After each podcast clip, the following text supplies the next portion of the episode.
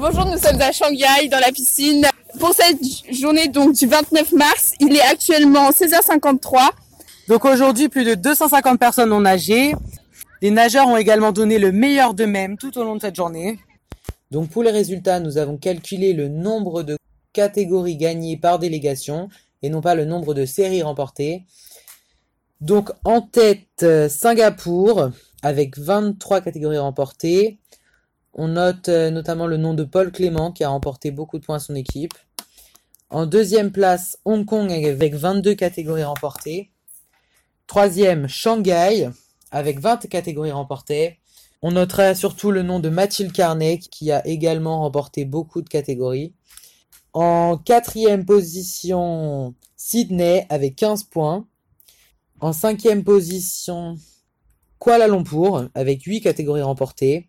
En sixième position, ex entre la DSS Séoul et Bangkok avec chacun 4 catégories remportées.